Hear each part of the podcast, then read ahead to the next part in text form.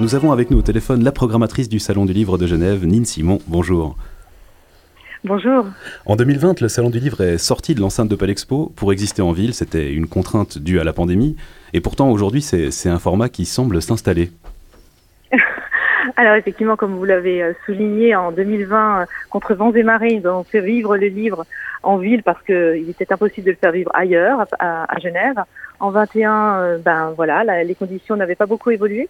Et en fait, un salon euh, a programmé au printemps 2022. La décision se prend bien en amont. Et donc la décision s'est prise fin 2021 et il y avait pas mal d'inconnus encore pour ce, pour ce premier semestre 2022. Donc nous avons fait le choix euh, de, le reconduire en ville, de nous déployer en ville. Et donc cette année, le lieu central est à la Treille, mais on trouve des événements autant dans les librairies que dans des églises ou même au Chat Noir. Donc il y a une volonté comme ça de, partir un peu à la rencontre du public dans, dans tout Genève.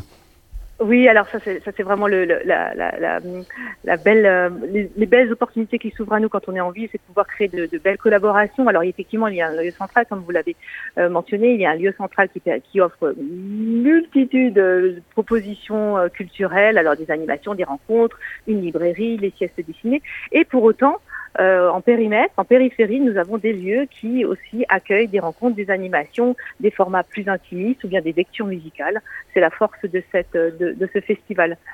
Un lieu central et pour autant euh, d'autres lieux, d'autres lieux partenaires euh, enthousiastes à l'idée de participer à l'événement.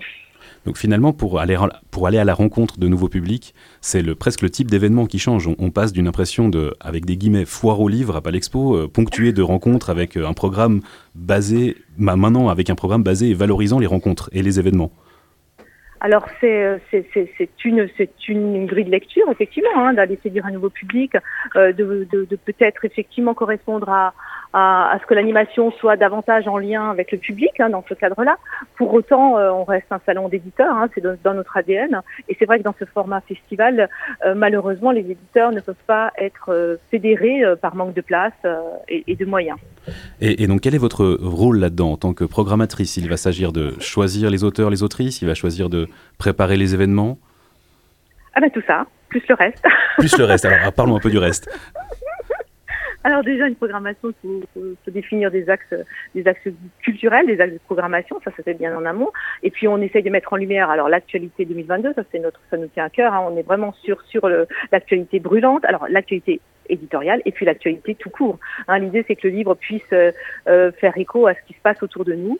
Alors, vous me parliez des animations. Là aussi, le choix des animations, on aime se réinventer, on aime proposer de nouvelles choses. Ça, c'est l'idée d'étonner et pour autant garder un lien avec le livre. Donc ça, c'est un autre axe. Et puis, ben, les auteurs, après, ben, ils sont séduits par, euh, par l'événement et ils sont déjà très sollicités. Mais pour autant, on est très content de pouvoir offrir une, programmation qui va correspondre à un large public, hein, que ce soit SF, philo, BD, jeunes. Je vais vite pour tous les dire. Hein. Oui, il y, a le temps, il y a le temps, il y a le temps. Donc on est vraiment, c'est vraiment très éclectique. Je crois que c'est vraiment la, le point d'orgue de cette, de cette année, avec un grand invité d'honneur qui est Laurent Godet. Là aussi, une volonté pour chaque édition que cette édition soit incarnée par un écrivain. qui, bénéficie d'une petite carte blanche lui permettant d'inviter des, personnalités et écrivains de son choix. Ça aussi, ça donne une tonalité à chaque édition et on y tient. Et d'après vous, qu'est-ce qui a changé dans, la manière du public de, de percevoir la littérature et les événements littéraires? Est-ce qu'il y a des attentes qui sont différentes? Est-ce qu'il y a justement une volonté d'avoir peut-être plus de spectacles, plus d'intimes ah, je pense que le, mélange des genres euh, est très bienvenu et c'est vraiment ce, que nous aussi on essaye de mettre euh, de mettre en place, alors à notre échelle, hein, mais euh, faire communiquer, faire, faire dialoguer la musique, les textes, les comédiens. on aura pas mal de lectures musicales pour le coup, hein, puisque Laurent Godet a souhaité mettre la lecture à voix haute à l'honneur. Alors là, il y aura des lectures à voix haute sans musique, d'autres avec musique.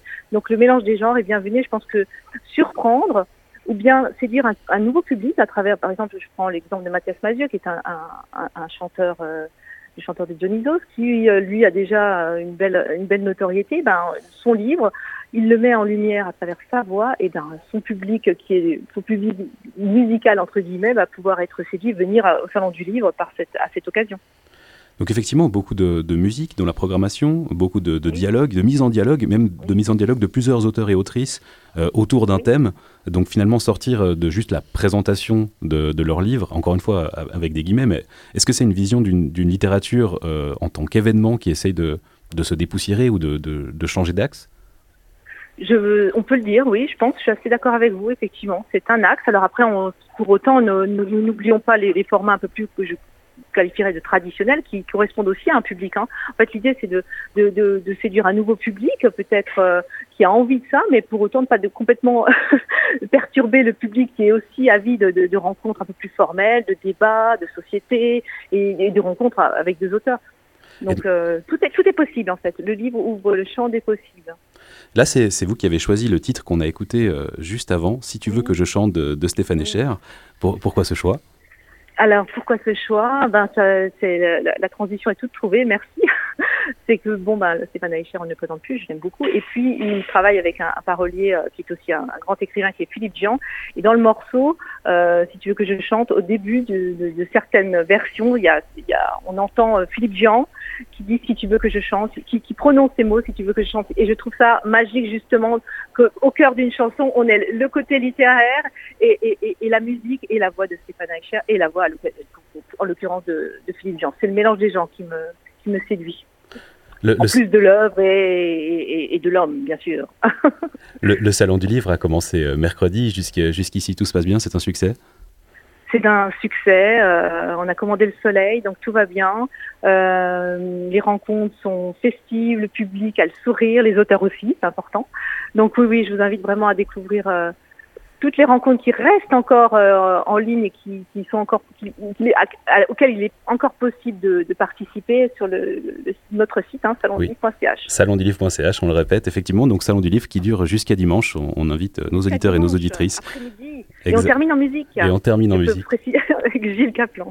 Bah, merci énormément, Nine Simon, pour, euh, pour ces réponses et cette interview. Bon courage merci. pour la suite. J'imagine que c'était vraiment oui. un moment un petit On peu court. A. Merci de nous accorder ce, ce, petit moment. Mais avec plaisir, avec et grand plaisir. Merci à vous. Une toute belle journée.